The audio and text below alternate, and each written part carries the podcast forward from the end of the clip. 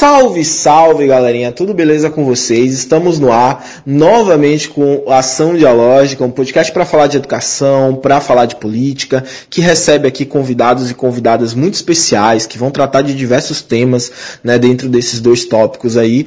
E estamos iniciando a temporada 2022 com um episódio muito importante, muito necessário. A gente quis falar da segurança sanitária das escolas, visto que a gente está novamente num pico aí da pandemia muito importante de ser discutido, né? Né, com possibilidades futuras, talvez, aí de novas pandemias, de como vai ser esse novo modelo de relacionamento de vida, e a escola né, necessariamente passa por essas construções de novas formas de relacionamento, também alinhados a um projeto de reestruturação das forças produtivas aí do capital, consequentemente a escola, né, a vida desses estudantes, os trabalhadores da educação, muitas vezes não valem nada para o Estado. Né? Então é bem importante a gente trazer essa discussão da segurança sanitária das escolas. Né? Como é que tá, eh, como é que estão as escolas Brasil afora em relação à pandemia Será que tem máscara, essa, distribuição de máscara? Será que tem álcool em gel? Como é que está essa situação real, né? E os profissionais da educação, como é que estão lidando com essa realidade? Dentro desse contexto, a gente está trazendo aqui o Roberto Barros, nosso convidado de hoje, que é professor, que vai se apresentar para a gente agora já já e que faz um trabalho muito bacana na área da saúde. Então ele vai trazer essa discussão aqui sobre a segurança sanitária dentro das escolas. Não esqueçam de compartilhar, divulgar esse episódio, né? Vai estar disponível aí nas plataformas, nas principais plataformas de podcast. Você pode ouvir no carro, você pode ouvir indo para casa, no fone de ouvido, limpando a casa, fazendo comida, de várias formas. E se possível, ajude o podcast a se manter no ar. A gente está precisando de microfone, a gente está precisando melhorar mais a qualidade aqui do podcast. Então a gente tem uma campanha do Apoia-se no ar. Então você pode acessar apoia.se barra ação dialógica sem nenhum acento, para poder ajudar. E você pode contribuir com um real, dois reais, cinco reais, dez reais, vinte reais. Você pode contribuir aí com o prêmio do Big Brother Brasil, caso você ganhe o Big Brother Brasil esteja escutando a ação dialógica. Fique à vontade para ajudar. A gente precisa muito do seu apoio. E se você não tem nenhum real para ajudar, você pode estar divulgando a campanha do Apoia-se nas nossas redes sociais tanto no Instagram, arroba podcast Ação Dialógica, quanto no Twitter, arroba AD e a lógica. Então você pode acompanhar a gente, seguir a gente nas redes sociais e divulgar. Então vamos receber o nosso convidado. Seja bem-vindo, Roberto. Se apresente aí pra gente, fale quem você é, fale um pouco da sua trajetória também. Boa tarde, boa tarde. Então, é, primeiramente, gostaria aqui de uh, agradecer a você, Iago, a todos, a todas e a todos os ouvintes uh, aqui do Dialógica Podcast. e eu me chamo Roberto, Roberto Barros. Eu sou formado em biomedicina uh, no estado de São Paulo, me formei uh, no interior de São Paulo, Araras. É, tenho o meu mestrado em patologia experimental, uh, do qual eu fiz na Faculdade de Medicina da, da USP, em Ribeirão Preto. É, depois é, fiz o meu doutorado na parte de farmacologia na King's College London, na Inglaterra, e também uh, na Faculdade de Ciências Farmacêuticas de Ribeirão Preto, na Universidade de São Paulo, na USP. Uh, logo depois desse doutorado, eu fiz meu pós-doutorado no Instituto de Ciências Biomédicas uh, da USP de São Paulo. Ficava justamente já na, na, na capital. É, após essa, essa minha inserção, vamos dizer assim, no mundo acadêmico, né, no mundo de pesquisa, eu voltei para cá, para a Bahia, eu sou baiano, de nascença, nasci aqui na, na Bahia, mas morei por 20 anos né, no estado de São Paulo. É, e aí eu retorno aqui para a Bahia, do qual eu coordenei o curso de biomedicina uh, de Jequié, aqui da FTC em Jequié, fica bem aqui no, no interior, no sul da, da, da Bahia. E atualmente, atualmente estou aqui em Salvador, uh, do qual eu ministro aulas uh, na faculdade aqui de medicina, na, na Universidade de Salvador, na Unifax, uh, principalmente aqui na, na disciplina de farmacologia. É, para além dessa minha, vamos dizer assim, vivência do, do ponto de vista acadêmico, né, a, a de pesquisa e de, e de docência dentro da universidade, eu também Uh, acabei construindo alguns coletivos uh, do ponto de vista social quando estive, por exemplo, em Ribeirão Preto, do qual eu, lá no interior de São Paulo, do qual eu morei uh, praticamente por oito anos. Então, ajudei na construção de um coletivo negro chamado Coletivo Abaiomi, uh, lá em Ribeirão Preto. Ajudei também na construção de um coletivo de uma frente LGBTQIA, lá em Ribeirão Preto. É, ajudei também na construção de um coletivo negro dentro da própria USP, lá de, de, de Ribeirão Preto. É, atuei também um tempo, por dois anos, é, como é, conselheiro municipal de cultura, quando estava lá em, em, em, Ribeirão Preto. Uh, e é, dentre todas essas, essas vivências, por assim dizer, seja do ponto de vista dos movimentos sociais, seja do ponto de vista acadêmico, é que eu particularmente me encontro. Portanto, eu transito tanto na parte, uh, vamos dizer assim, acadêmica, como também nessa parte uh, social, nesse engajamento, vamos dizer assim, uh, social. É, nesse sentido, a minha trajetória, resumidamente, é, seria basicamente marcada nessas duas instâncias. Seja bem-vindo, Roberto, ao podcast Ação Dialógica. É um prazer te receber por aqui. Então, né, é, desde 2020, especificamente, né, aqui no Brasil a gente enfrenta a pandemia de Covid-19 e com a pandemia vieram grandes desafios e um desses grandes desafios é na área da educação, né, as escolas brasileiras em grande parte, né, as públicas e também privadas, sem estruturas adequadas para lidar com uma pandemia do tipo, para lidar com a grave situação sanitária que a gente vem enfrentando desde então, passou por um processo necessário de é, adaptação aos novos tempos, como alguns né, têm chamado. É, nesse quesito, é, as escolas tiveram que fechar, muitos alunos ficaram sem aulas. Então, segundo o próprio Ministério da, da Educação, mais de 20 milhões de estudantes nesse período ficaram sem aulas por conta da grave pandemia de Covid-19. E eu gostaria de saber de você, nesse ponto, assim, qual a sua análise inicial, né? qual a, a, a visão que você tem dos impactos da pandemia de Covid-19 na educação brasileira. Muito obrigado, muito obrigado. Então, Iago, é realmente é de uma excelente questão que a, a você levanta, porque o impacto que a pandemia trouxe, uh, especificamente para a questão da educação uh, brasileira, foi literalmente falando é, terrível.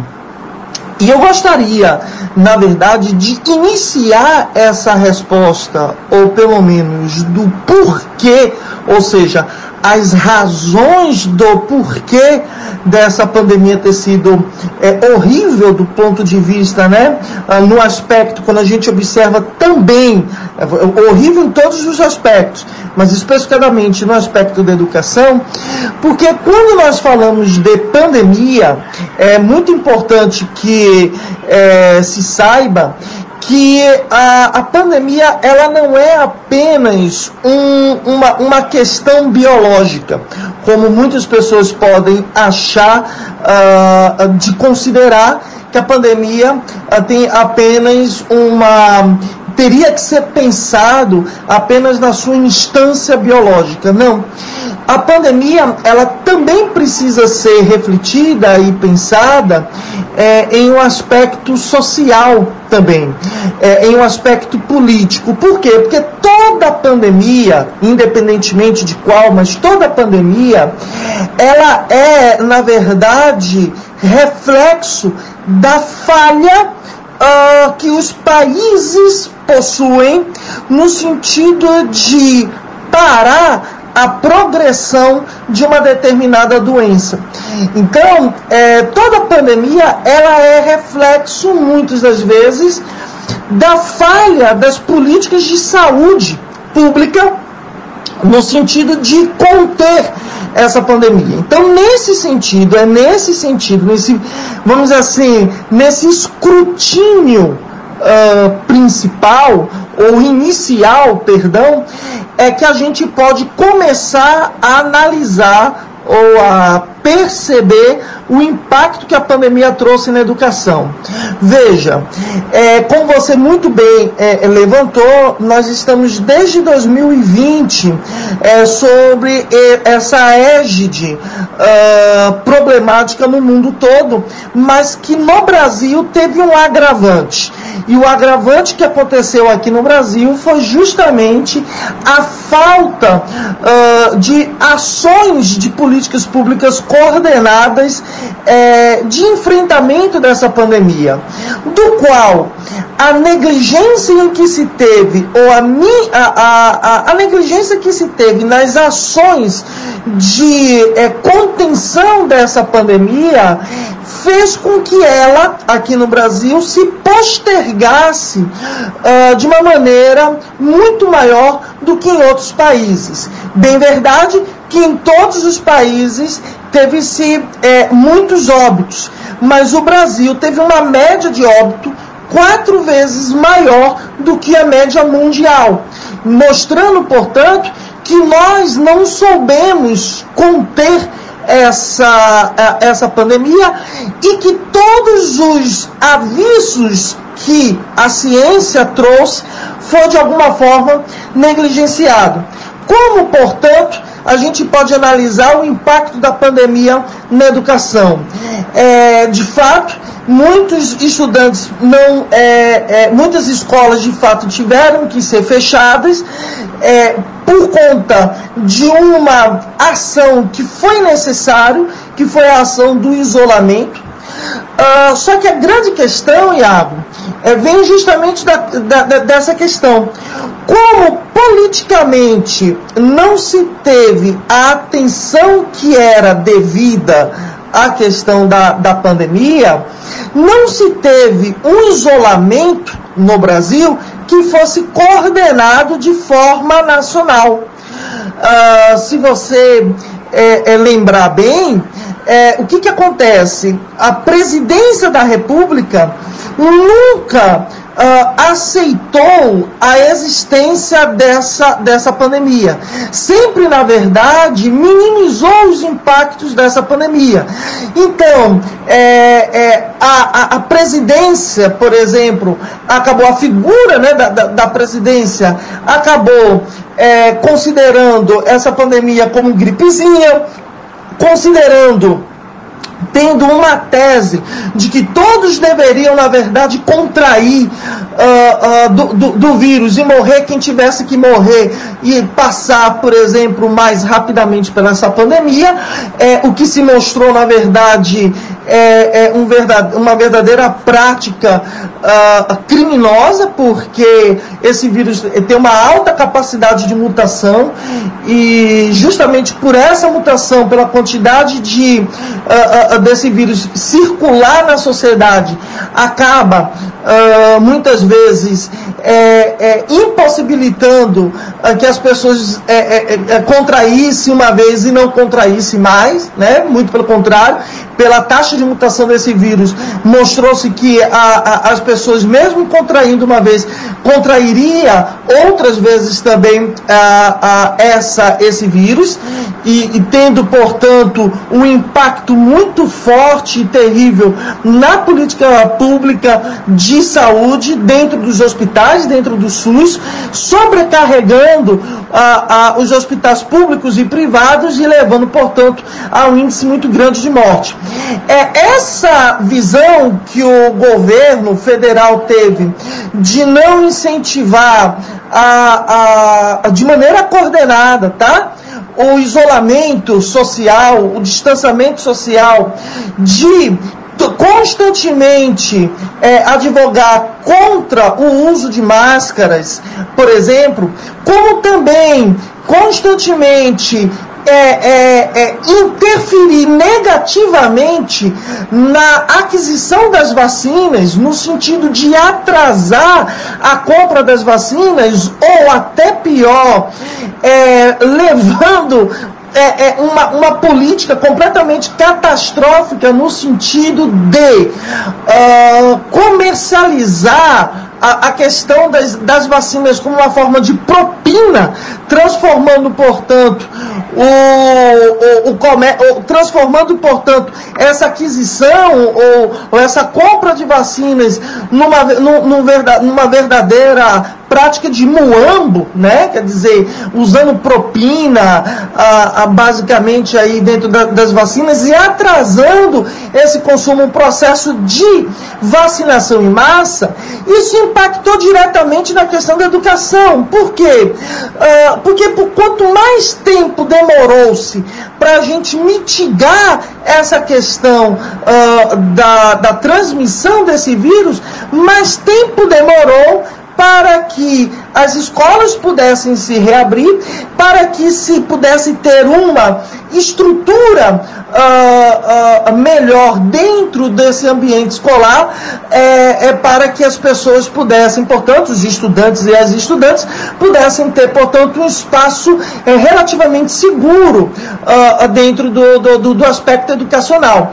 Então, Iago, a gente pode dizer o seguinte, que a falta de interesse de uma política no sentido de mitigar o quanto antes todas as mazelas dessa pandemia, levou, portanto, o atraso que a gente está observando atualmente nessa a, a possibilidade uh, dos estudantes e das estudantes poderem frequentar aí o ambiente escolar. Uma falta de estrutura, falta de planejamento, a, a não vacinação no momento que deveria se ter a vacinação e até atualmente, Thiago, nessa interferência completamente nefasta dentro dessa, desse Ministério da Saúde, uh, daí do, do tal do, do, do Queiroga, que advoga constantemente contra a vacinação, inclusive contra a vacinação em crianças, que é atualmente o público que agora tem lotado, inclusive, as UTIs uh, e também os cemitérios, justamente por conta dessa falta de vacinação e de uma campanha é, proposital contra uma vacinação, por exemplo, uh, uh, infantil. Ou seja, ao invés de se fazer campanhas favoráveis à vacinação, esse governo gasta energia e dinheiro para fazer uma campanha, por exemplo, contrária. Então, todas essas faltas de medidas estruturais, falta de medidas uh, das vacinações, né? esse atraso da vacinação em massa, essa campanha contra todas as medidas de políticas, é, de políticas de saúde, é, catalisou ou acarretou essa situação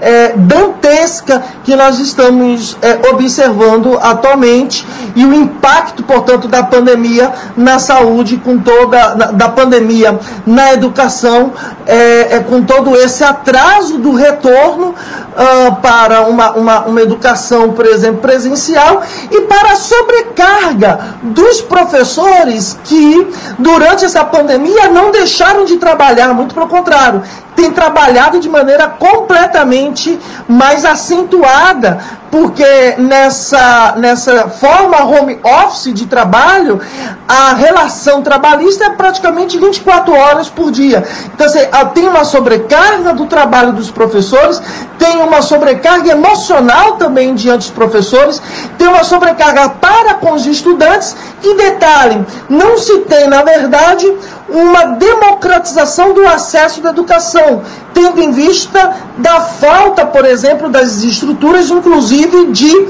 informática, das plataformas, portanto, de internet, né, das redes, portanto, de internet, o que favoreceria um determinado grupo, uma determinada classe social, mas que prejudicaria outra classe social que não teria, portanto, acesso a, a, aos meios, portanto, de comunicação e de internet, tendo em vista de que o Estado não ofereceu a essa classe social específica uh, uh, de estudantes, né? ou seja, de, de, estudantes que pertencem a uma determinada classe social, que é principalmente os estudantes uh, das camadas mais pobres da população, não teve, por exemplo, todo o suporte e assistência que se deveria ter do ponto de vista de estrutura.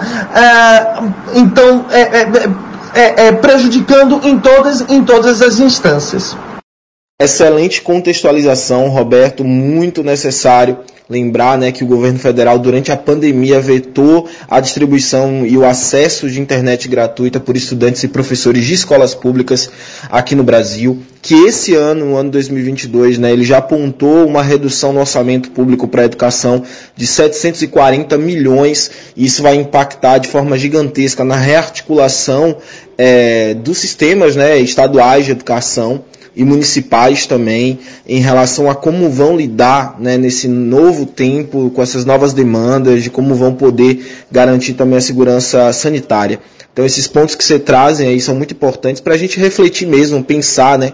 Aquilo que a gente sempre fala aqui no, no podcast Ação Dialógica, que eu falo na minha atuação militante, naquilo que eu sou convidado, nos espaços que eu sou convidado para falar, de que é impossível a gente dissociar a dimensão da educação, né, da dimensão política. São dimensões que estão ali intrinsecamente relacionadas e que uma depende da outra para se sustentar. Então, nesse ponto, assim, é, é, algo que a gente precisa lembrar sempre. É, trazendo para o hoje, né, trazendo todo esse contexto que você traz aí de 2020, 2021, aqui na Bahia, por exemplo, em 2020 a gente não teve sequer uma atividade na rede pública relacionada à educação. É, a gente também tem uma, um, de certa forma, uma culpabilização aí, né? Tem que culpabilizar é, em boa parte também os governos estaduais que, em muitos lugares, além de não contribuir para garantir o acesso à educação, por parte dos estudantes, não contribuíram também para condições de trabalho, para a saúde mental mesmo dos profissionais e trabalhadores, né, no geral da educação. É, o que a gente vê também em larga escala é um, um negligenciamento e um alinhamento com as políticas nacionais em relação à educação. Então a gente tem, por exemplo, a gente tem um episódio aqui falando sobre o novo ensino médio, a gente tem a Base Nacional Comum Curricular que vão desconfigurando é, o caráter libertador, o caráter emancipador da educação, né, junto ao mesmo tempo com a grande preocupação que há de nós professores de irmos para as salas de aula, irmos para as escolas sem condições de segurança nenhuma, que garanta que a gente não vá pegar Covid e a, as únicas proteções que a gente tem no momento é a vacinação, é o uso de máscara. É, e as condições das escolas, em sua maioria, não têm né, condições reais, na verdade, de garantir essa segurança sanitária. Eu, eu, gostaria, real, que você falasse assim, o que poderia ser feito. A gente pode refletir um pouco, que claro que muita coisa poderia ter sido feita, mas o que você acha que poderia ter sido feito nesse primeiro momento de pandemia, quando as escolas né, precisaram ser fechadas, para garantir minimamente o acesso à educação. Né? É, era possível, por exemplo, um investimento maior em, em tecnologia, acesso à internet para garantir esse ensino remoto, como a gente faz, por exemplo, com um país que tem cerca de 14 milhões de desempregados atualmente, que muitos adolescentes, é, crianças até, né, tiveram que trabalhar, fazer uma, ajudar nas contas de casa para poder garantir o pão na mesa também e por isso acabaram abandonando também a escola. O que é que você acha que poderia ser feito, poderia ter sido feito tanto pelo governo federal quanto pelos governos estaduais? Então, uh, uh, Iago, é, excelente é, pergunta e uh, apontamento. E poderia ser feito muitas coisas, muitas coisas mesmo. Né? Volto a repetir. Embora uh, muitos considerem a, a, instância, né, enfim, a variável da pandemia apenas no seu teor biológico, uh, ela tem uma dimensão política muito forte também, tá? Uh, então poderia ser feito muitas coisas, tá? É, eu poderia elencar, assim como eu vou elencar aqui, algumas medidas que eu penso que poderia ser o que deveria ser, na verdade, nevrálgico, uh, e que foram colocadas à mesa. Que fique bem, bem lembrado de que essas medidas que eu vou estar comentando aqui com você é, foi se colocado à mesa e que nem o governo federal uh, e também na instância da educação, uma boa parte dos governos estaduais também uh, não fizeram. Uh, não foi, a ciência não foi escutada em sua totalidade. É, eu costumo dizer, tem até um, um, livro de uma grande historiadora chamada Bárbara Tuchman, ela escreveu um livro chamado A Marcha da Insensatez. É, e esse livro é ba bastante interessante porque ele é paradigmático do momento em que nós é, é, nos encontramos na questão da pandemia. É, o nível de insensatez e, de, e do não ouvir uh, o conhecimento técnico, mas é, a utilização ou a instrumentalização uh, de uma questão da pandemia para legitimar a barbárie né, a barbárie neoliberal.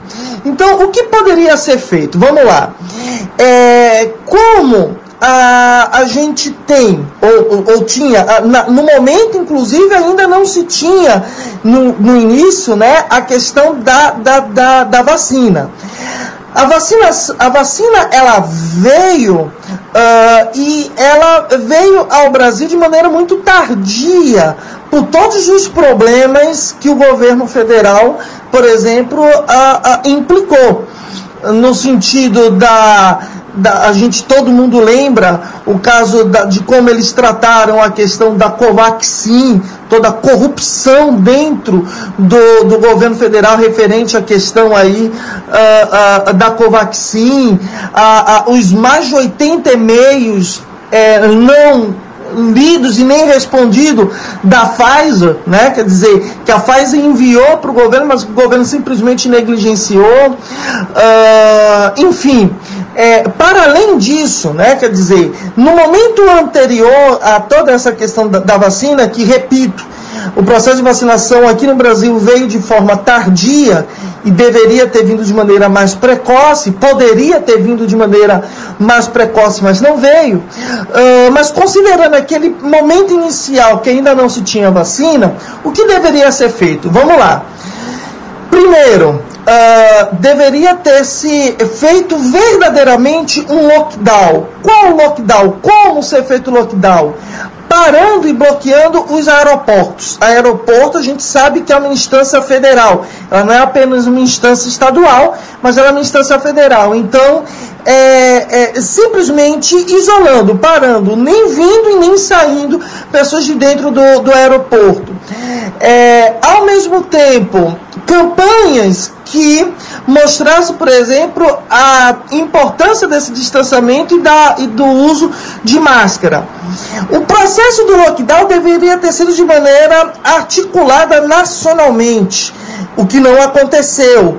É, é, como o governo federal não se importava com a questão da, da, do vírus e das mortes das pessoas, é, os estados tiveram que ter essa autonomia de é, é, fazer o lockdown. Só que o que, que, acontecia? Mesmo nas políticas estaduais, se você for ver, é, quando se fechava as capitais, o interior estava aberto. Quando fechava o interior, as capitais estavam abertas. De maneira, Iago, que nunca houve um lockdown. O vírus sempre circulou. Sempre teve um processo de circulação. Se você for ver um mapa uh, que se tem da circulação do vírus, um estudo que saiu é, de uma geógrafa é, fantástica uh, uh, e que publicou um trabalho na Science, na Universidade de Harvard, você vê de uma maneira bastante cristalina de que esses vírus, ele, ele circula de tal forma que ele sai da capital e vai para o interior. Então, primeiramente, você tem a entrada do vírus nas capitais, justamente por conta dos aeroportos e tal. Uh, e depois, quando a capital fecha e os interiores estão abertos, tem um fluxo migratório.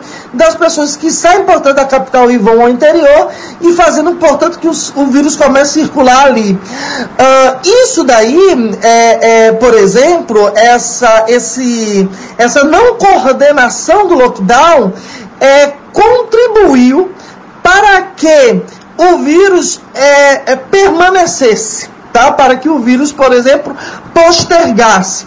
Segundo ponto, é, o que poderia ser feito também é deveria-se ter um auxílio emergencial, uh, um pacote, porque nesse momento é necessário que o Estado pudesse subsidiar a população para que a população pudesse ficar em casa.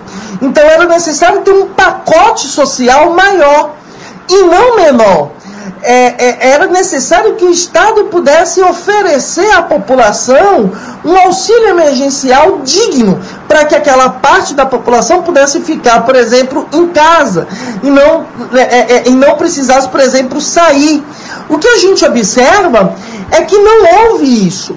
É, Teve-se uma proposta que o Congresso, que o, governo queria, o governo federal queria dar 200 reais e graças ao Congresso é, conseguiu no primeiro momento 600 reais, mas só por três meses. E nem conseguiu ser passado para todo mundo. Né? Teve muitas pessoas que não, é, é, não se é, é, favoreceram, por exemplo, dessa, de, desse direito que, por exemplo, se tinha ah, naquele momento. Depois desses três meses, parou de se ter aquele o, o, o necessário auxílio. Então, era necessário que esse auxílio é, é, continuasse ao longo do ano inteiro, entende? É, mas não teve, e isso fez com que a população mais pobre tivesse a, que sair daquele isolamento e fosse necessariamente trabalhar. É paradigmático, Iago, o fato de que o primeiro óbito que se teve aqui por conta da pandemia foi de uma empregada doméstica negra que morreu, por exemplo, porque pegou a, a, a Covid a da sua patroa que tinha vindo da Itália. A patroa vive, mas a, a, a empregada acaba indo a óbito. Isso foi no Rio de Janeiro. Foi o primeiro caso de óbito que aconteceu. Ah, Para você ver, portanto, que a pandemia ela não se espalha, ou seja, ela não se propaga na sociedade de forma igualitária. Ela se propaga de maneira distinta a depender das classes sociais em que se encontram e de uma etnia em que se encontra. Então, as classes mais pobres foram as mais vulnerabilizadas em termos de morte. O povo fala, ah, todo mundo que morreu foi, foi independentemente de classe.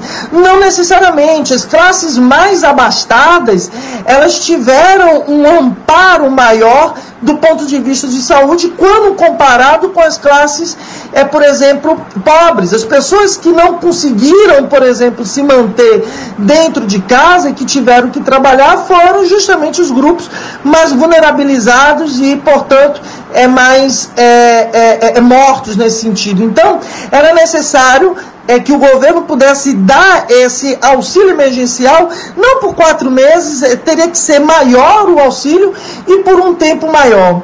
Terceiro ponto, era necessário que o governo pudesse disponibilizar é, é, um plano de internet gratuito para todos, a, a, a, todos os estudantes, principalmente das zonas mais é, é, afastadas e periféricas. E não de uma maneira centralista, mas de uma maneira descentralizada. E quando eu falo forma descentralizada, Iago, eu estou me referindo, por exemplo, àquela população ou aquele grupo de estudantes que moram em outros locais que não apenas no eixo Rio, né, no eixo Sul-Sudeste, mas em outros eixos Nordeste e Norte.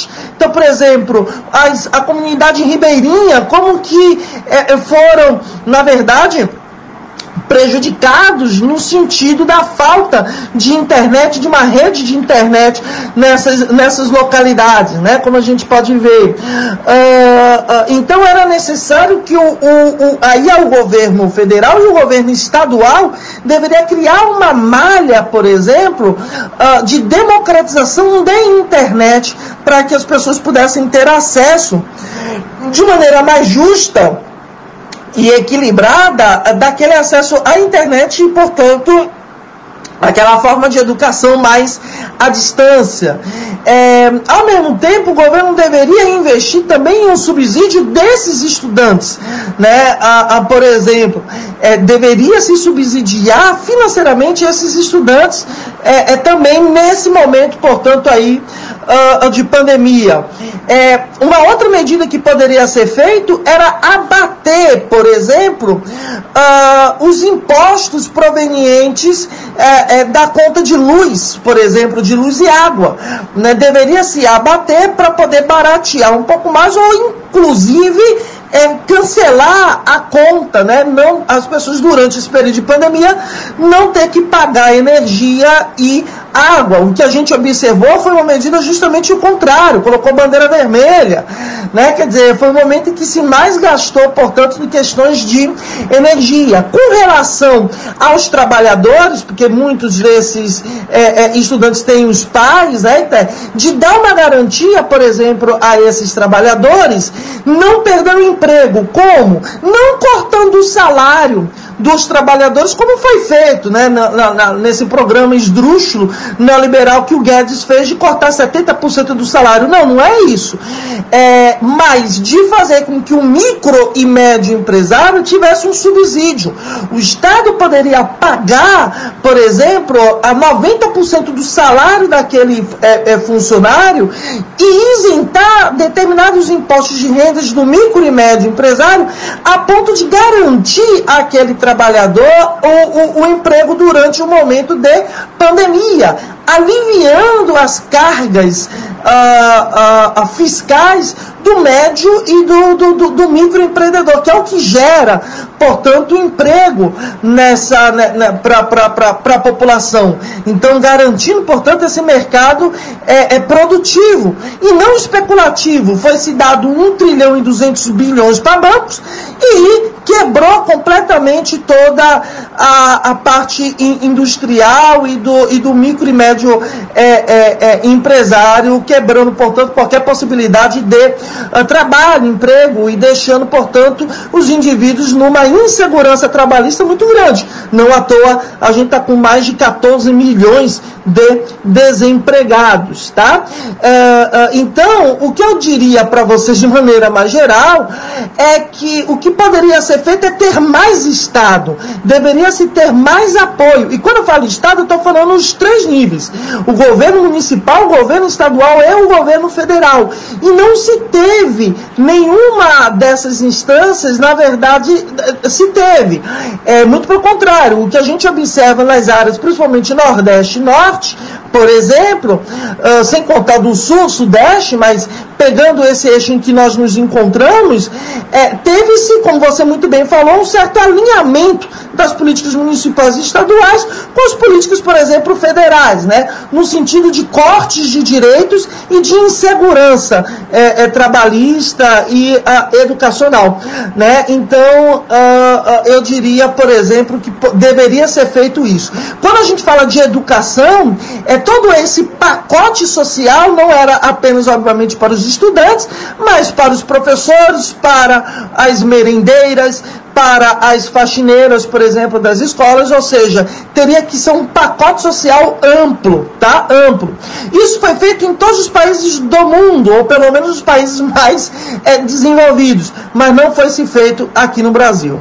Isso que tu fala, Roberto, é muito importante, porque veja só, né, na minha análise, assim, é, o Estado se isentou da responsabilidade por gestar a educação nesse período de pandemia, jogando para as costas da maior parte dos trabalhadores e trabalhadoras é, o orçamento responsável pela educação, né, pela manutenção das escolas e universidades, quando, por exemplo, fez com que os próprios professores, trabalhadores da educação né, e trabalhadoras da educação, os próprios pais e mães dos estudantes pagassem as próprias contas de energia, né, a própria internet, enfim, se virassem para ter um celular, um aparelho aparelho ali que pudesse assistir aula é, remota nesse período e sequer apresentando um plano consistente de retorno presencial dessas escolas, né, que garantisse, por exemplo, ventilação, que garantisse distribuição de máscaras adequadas. E aqui eu pego um exemplo muito concreto de como nos estados que ainda houve distribuição de máscaras, porque em muitos sequer isso foi feito, as máscaras são de tecido e máscaras de péssima qualidade, então não se distribuiu máscaras né, que tivessem uma proteção maior, não se garantiu, por exemplo, minimamente álcool em gel, banheiros com condições sanitárias. A gente tem dados aqui de que no Brasil a gente tem cerca de 10 mil escolas que sequer tem água né, tratada, limpa ali de, dentro do espaço. Então, a gente está falando de condições sanitárias que não tinha nem como a gente pensar assim, pô, é, dá para voltar às aulas. No entanto, a gente tinha um grupo reacionário, que é o mesmo grupo que hoje né, é, ataca a vacinação, inclusive vacinação de crianças, que defendia a abertura de escolas, colocando escolas como é, prioridades e não que não sejam prioridades, mas como se fosse um serviço essencial, imprescindível, de forma presencial naquele momento, sendo que colocaria em risco boa parte da população, estudantes, né, trabalhadores e trabalhadoras, visto que a gente ainda não tinha vislumbre de quando a vacinação iria começar a iniciar aqui no Brasil, naquele, ainda quando pediram sequer a vacinação, existe uma vacina pronta ainda, fizeram, chegaram a fazer carreatas em vários estados é, brasileiros defendendo né, o retorno obrigatório presencial das aulas nas escolas e os professores e professores, os trabalhadores da educação que conhecem o chão da escola e que não foram ouvidos, assim como a ciência não estava sendo ouvida, é, quando apontavam os riscos que eram retornar às aulas presenciais sem vacinação, sem as condições mínimas de trabalho, eram chamados de vagabundos, eram chamados de marginais, que não queriam trabalhar, que eram preguiçosos, quando na verdade o nosso interesse maior desde sempre foi defender a vida, porque a gente estava trabalhando muito mais mais, inclusive, em casa, né, no ensino remoto, porque a gente estava bancando o próprio trabalho, a gente estava tendo que se virar é, para poder garantir o mínimo de acesso, muitas vezes trabalhando em três, quatro modalidades ao mesmo tempo para dar conta do aluno que tinha acesso à internet do aluno que não tinha. E aí vem a vacinação, e esses mesmos grupos reacionários seguiram fazendo campanha contra a vacinação agora, mesmo é, defendendo ainda a manutenção das aulas presenciais, todas essas questões. E um dos pontos que tem aparecido muito é o de exigência do cartão de vacina, né, da comprovação vacinal, como meio de matricular o filho na escola, a filha na escola, ou de entrar no próprio ambiente escolar. Né, isso tem gerado impactos aí, discussões é, em redes sociais, né, disputas também no campo político, se deve exigir ou não deve exigir. Eu queria saber a sua opinião sobre isso. E também um ponto que aqui no Brasil não se assumiu como política pública e que deveria ser, é, é, ter sido uma, uma, uma política também sanitária, que é o de testagem em massa. Né? A gente não tem testagem em massa dentro das escolas, acontece testar um ou outro assim, muitos profissionais de educação tiveram que testar por conta própria, não existe uma facilidade para encontrar esses testes, isso desde o início da pandemia da gestão, isso persiste ainda. Então, dentro desse contexto que você está enxergando agora, para a gente já caminhar aqui para o final do nosso episódio, para as considerações finais, eu queria que você falasse um pouco sobre esses dois pontos, né? sobre a cobrança do cartão de vacina dentro da escola, sobre a testagem em massa também, sobre as condições materiais das escolas, visto que a pandemia de Covid Covid-19 é uma pandemia, mas isso não significa que a gente não vai enfrentar outras pandemias daqui para frente, né? E muito importante sempre lembrar que não é a pandemia que gerou esses problemas na educação. Esses problemas que existem na educação são problemas crônicos que existem já há muito tempo e que agora foram ainda mais escancarados com a situação da pandemia, mas muita gente parece não se importar. Ô Iago, exatamente, né? É, é, você trouxe um, um, ponto aí de, de suma relevância, uh, que é justamente isso, né? Quer dizer, a pandemia não gerou problema educacional, né? Na verdade, ela apenas catalisou ou evidenciou um problema estrutural crônico que já se tinha no processo aí uh, da educação. É, realmente, a questão da, da, da, testagem de massa, ela era inclusive, ela continua sendo, uh, mas antes até, antes de se ter o processo de vacinação, era uma outra medida extremamente necessária que deveria se ter, que foi o que foi feito em vários outros países, tipo Coreia do Sul, China, ah, ah, a própria Alemanha, Japão, e não foi se feito, por exemplo, aqui no Brasil. Por quê? É, eu lembro quando estava ah, nesse processo inicial ainda da, da, da, pandemia toda, e ainda quando não tinha ainda a questão da, da, da vacinação e tal, que o pessoal falava assim, ah, ah, não vamos fechar, vamos liberar tudo, vamos, né, é, é, é, esse pessoal que é o mesmo grupo que hoje ataca a vacina de maneira completamente é, é, irracional, é, era o grupo que defendia que todo mundo, na verdade, se contaminasse. Repito, essa ideia Uh, que essa, vamos dizer assim, que essa parte da sociedade mais é, alinhada com o, o, o, genocida que a gente tem aí na, na presidência, é, é, proliferou essa, essa ideia porque se tinha até então uma ideia que veio do governo federal uh, de que todo mundo tinha que é, contrair essa doença e morresse quem tinha que morrer. Né? Quer dizer, se teve um processo de banalização da morte aí, né? Foi uma, uma, uma lógica de banalização realmente uh, da morte. Acreditava-se em uma, em uma ideia uh, que foi é, é, importada da medicina veterinária, chamada de imunidade de rebanho, com a ideia de que todos tinham que ter, contrair o vírus e que é, é com todo mundo contraindo, é, pegaria a, a, a, imunidade e aí passaria mais rapidamente pela, uh, uh, por aquela pandemia. E não é verdade. Esse vírus, ele é um vírus de RNA, ele tem uma alta taxa de mutação uh, e ele tem um processo de sazonalidade, ou seja, a cada dois, três meses, esse vírus ele muda. E, e, e à medida em que esse vírus vai circulando na sociedade, ou seja, quanto mais ele vai circulando na sociedade, mais ele vai mudando, mais ele vai, portanto, infectando as pessoas. Então, mesmo indivíduo que é, é, contraiu a, a, a, infecção pela SARS-CoV, tipo 2, é, é, poderia é, ter uma reinfecção. E normalmente essa reinfecção causando, inclusive, sintomas é, tão graves quanto. Então, só que se tinha essa ideia, uh, que foi, na verdade, inspirada e catalisada pelo governo federal, que inclusive utilizou da maquinaria do Estado, da estrutura ah, ah, do Estado, da federação, para propagar essas fake news. É, em todos os sentidos. Então, qual que era a ideia? Bom, a ideia que deveria se ter, mas que não veio por conta de que a ciência não foi escutada, era justamente de fazer o que a gente chama de testagem em massa, né? Ah, ah, por quê? Testando em massa, é, esse vírus ele tem, ele, ele se apresenta de duas formas. Tem aquelas pessoas que contraem o vírus e é, é, é, é, é assintomático, acaba não tendo basicamente sintoma, e tem aqueles que contraem o vírus e apresentam os sintomas. Só que mesmo os indivíduos que contraem o vírus e são assintomáticos, ele é capaz de transmitir. Então, qual era a ideia que a ciência falava? Se você faz um processo de testagem em massa, você pega tanto aqueles que apresentam sintomas como aqueles que não apresentam sintomas.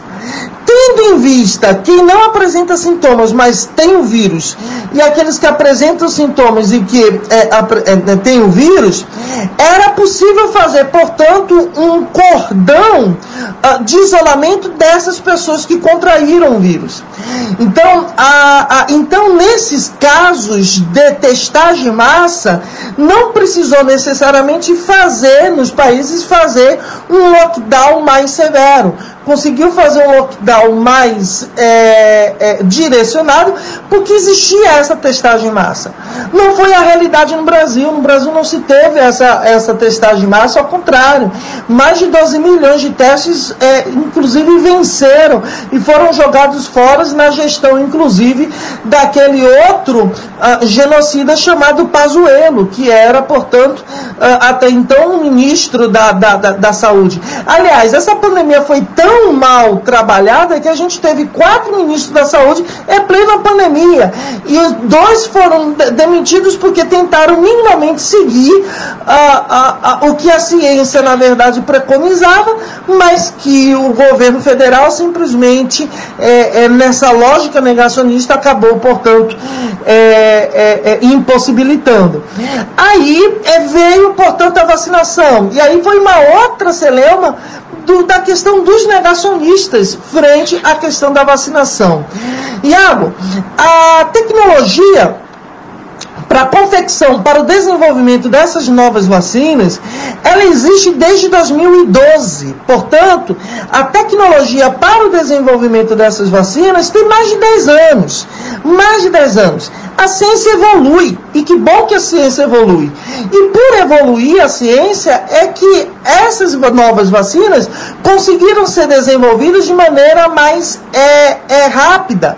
Não é que as vacinas foram necessariamente desenvolvidas de forma rápida, é que a tecnologia para o desenvolvimento dessas novas vacinas ela veio, ela existe desde 2012 quando se teve é, é, justamente lá o aparecimento do ebola, uh, que é, partes da, da, da, comunidade científica ficou preocupado no sentido do surgimento de novas pandemias e desenvolveram um método uh, que veio da Universidade de Oxford para poder flexibilizar e acelerar a produção de vacinas. Esse método que foi criado é chamado, essa tecnologia era chamada de chá de ox. Por quê? Porque se utiliza uma espécie de vetor viral. Esse vetor é um vetor é, oriundo, portanto, uh, de chimpanzé, mas é só um vetor, e, portanto, o vetor entenda como transportador é um, é, um, é um capsídeo viral que transporta, e aí no interior desse vetor é colocado um fragmento, seja de DNA, seja de RNA ou de proteína do vírus que a gente quer, por exemplo, imunizar. E ao colocar a, a, esse vetor juntamente com aquele fragmento do ácido nucleico ou da proteína no interior desse vetor e, e introjetado no indivíduo, a pessoa passa, portanto, a produzir uma resposta resposta imunológica contra aquele vírus uh, de maneira muito mais é, é, pronunciada. Essas são as chamadas novas vacinas. Portanto, nós temos no Brasil quatro plataformas de vacina. A gente tem a vacina da Pfizer, que utiliza um vetor que é a base de é, é nano, uh, uh, nanolipídios, são, portanto, é uma estrutura lipídica, mas é, é com tecnologia de nanotecnologia, e no interior é inserido, portanto, é, é, alguns RNAs do vírus, tá?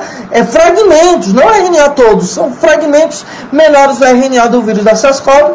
Nós temos a AstraZeneca, que é utilizado, portanto, a tecnologia do vetor viral, uh, esse utilizado da Chadiox, e no interior também o RNA viral. Nós temos a vacina da Janssen, que também é usado um vetor, mas é usado proteína, um fragmento da proteína do vírus, que vai, portanto, desenvolver a resposta imune.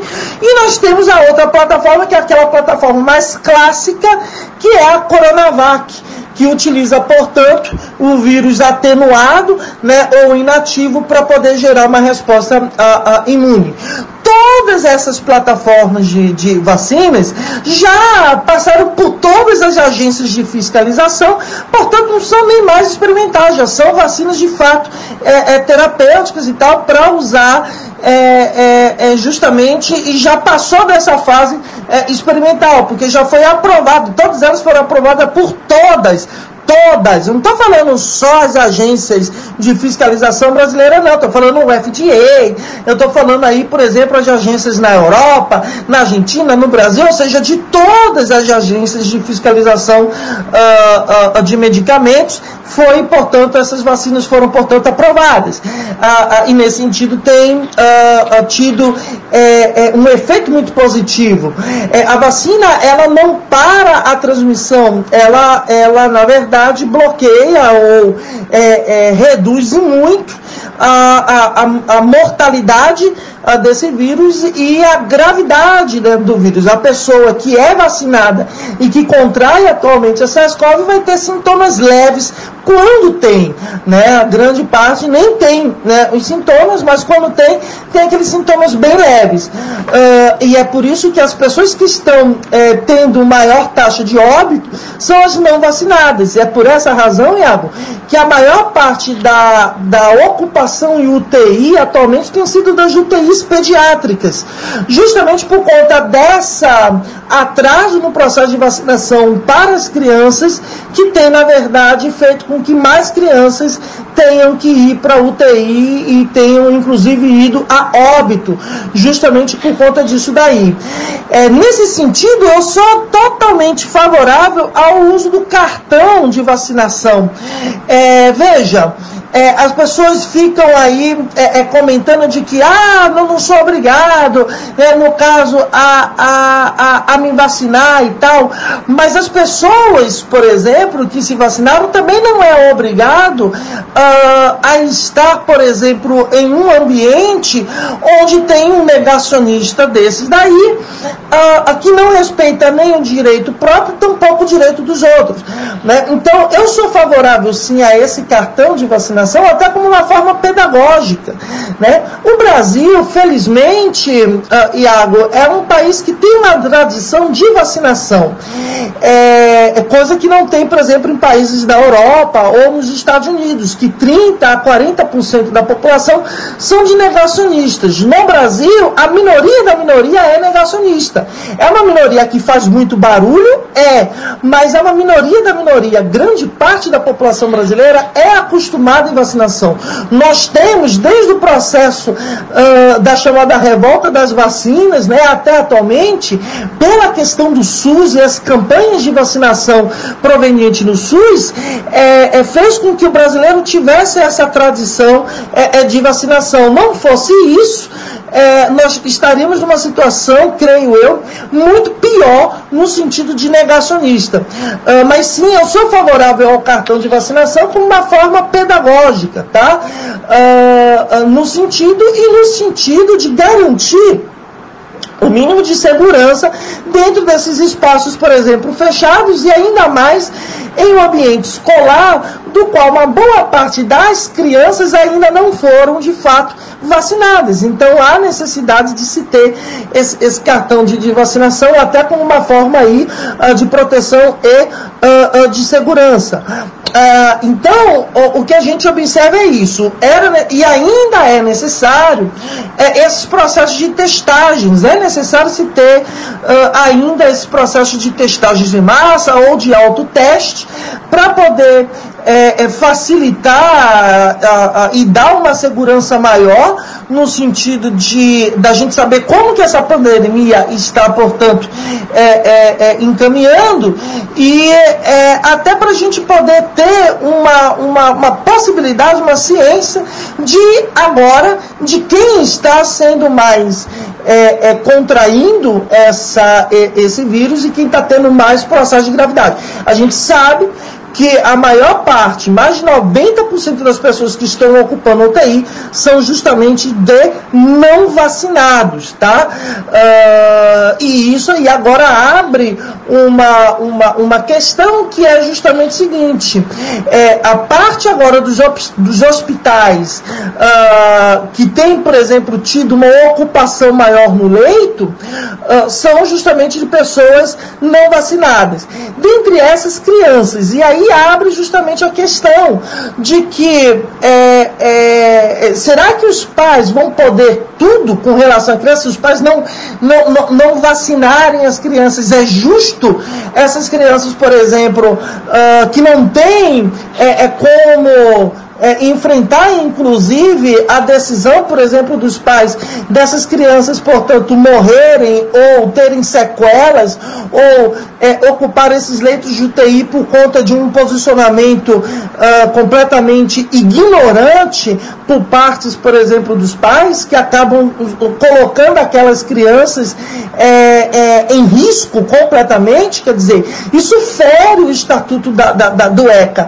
É, então, eu sou sim favorável que o Estado crie é, é, medidas ou condições é, de, de, de seguranças sanitárias através desses cartões de vacinação e através de sanções para aquelas pessoas que não estão, ah, por exemplo, querendo se vacinar ou se vacinando, seja cobrando algum tipo de multa, ah, sou veementemente assim favorável. Não foi feito isso, eu estou apenas dizendo que eu seria favorável se o Estado fizesse isso, mas sou completamente favorável ao uso do cartão, sim, uh, uh, de vacinação para entrar uh, dentro aí, obviamente, do, do, dos espaços, tá? Então sou favorável. A questão da vacina foi é, é, é tem sido né, justamente essa daí. e é isso. Eu acredito que é, a, a tendência é essa pandemia começar a virar uma endemia, tá? Uh, mas sou, sou observo é, muito fortemente é, é, a importância ainda mais é, de um processo de vacinação em massa.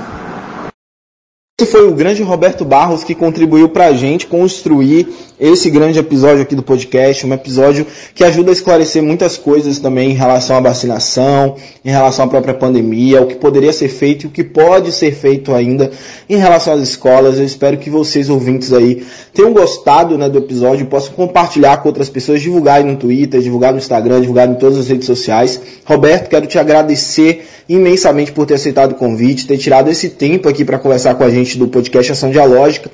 A, o podcast está sempre aberto né, para você, para voltar aqui para falar de outros temas. Você é um baita intelectual, um baita militante também. Muito obrigado. Fica aberto aí para você fazer os agradecimentos finais.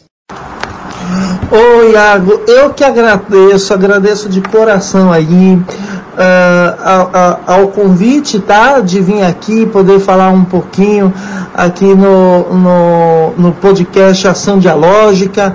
Agradeço enormemente aí uh, todo, todo o espaço, enfim, uh, é um enorme prazer tá, tá, tá falando, eu gosto muito de, de falar, de conversar, enfim, e agradeço muito e, e parabenizo né, também demais a, a esse projeto incrível né, a, a, e a necessidade né, uh, de sempre estar tá trazendo é, esses assuntos aí de, de suma relevância. Então, agradeço de coração é, mesmo. Muitíssimo obrigado a, a, você, a todas, todos e todas os é, é seus ouvintes, tá? Ah, também espero é, ter é, podido ajudar um pouquinho e, e, mais uma vez muito muito obrigado mesmo uh, de coração e tamo junto. Vamos, vamos firme, porque é, é, é necessário. é necessário. Muito obrigado, Iago. Muito obrigado mesmo. Tudo de bom aí a todas, todos e todas vocês. E é isso aí. Até mais. E é isso, galera. Foi mais um episódio do podcast Ação Dialógica. Muito obrigado por sua audiência e até o próximo episódio.